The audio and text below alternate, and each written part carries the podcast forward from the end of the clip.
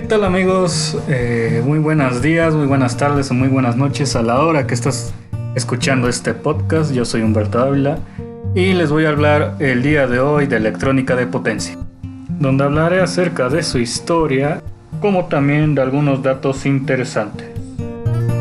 La electrónica de potencia tiene sus inicios en el año 1900, con la introducción del rectificador de arco de mercurio que este componente utiliza las propiedades rectificadoras de un cátodo emisor de electrones y de un ánodo emisor de electrones, contenidos en una cámara que contiene vapor de mercurio.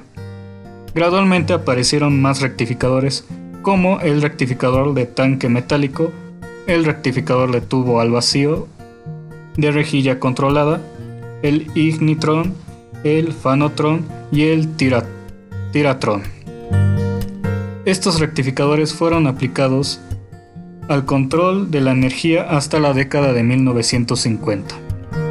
Pero en los años 1948 se inicia la primera revolución electrónica con la invención del transistor de silicio en los Bell Telephone Laboratories por los señores Bardeen, Bartain y Shockley.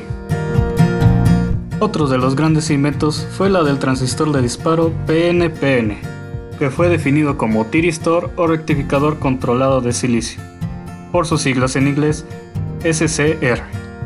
La segunda revolución electrónica fue en 1958, con el desarrollo del tiristor comercial por General Electric Company. Ese fue el principio de la nueva era de la electrónica de potencia.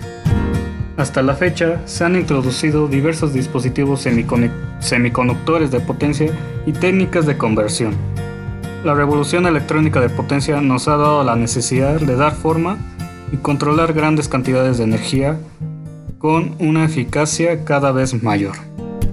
Por su parte, de los componentes que había mencionado, el de los que más se uso se tiene en la actualidad y que representa muy bien lo que es la electrónica de potencia, es el tiristor o el rectificador controlado de silicio. Su símbolo es igual al de un diodo semiconductor solo que este tiene tres terminales, las dos terminales conocidas comúnmente como cátodo y ánodo, y una tercera terminal llamada gatillo o puerta. El funcionamiento de este componente es similar al de un diodo, pero este será controlado su conducción o bloqueo a partir de la aplicación de un impulso en la tercera terminal, que es el gatillo. El tiristor está basado en su composición de un diodo de cuatro capas. PNPN, donde la P corresponde al ánodo y la N al cátodo, y en la zona central de tipo P que corresponde al gatillo. Este componente funciona en modo de conmutación, donde conduce o no conduce. Es un dispositivo electrónico ideal para sustituir a un relé electromagnético. Es rápido, seguro y al no tener contactos o piezas móviles en su interior, son más duraderos.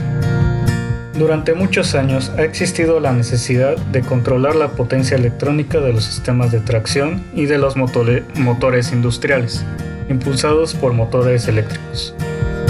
Esto ha llevado un temprano desarrollo del sistema Ward-Leonard con el objetivo de obtener un voltaje de corriente directa variable para el control de los motores e impulsadores.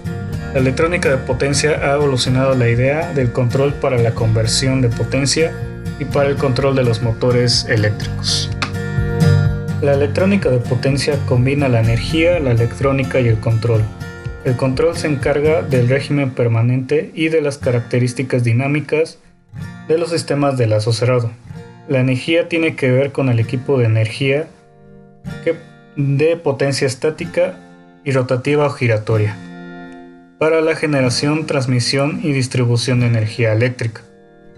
La electrónica se ocupa de los dispositivos y circuitos de estado sólidos requeridos en el procesamiento de señales para cumplir con los objetivos del control, control deseados.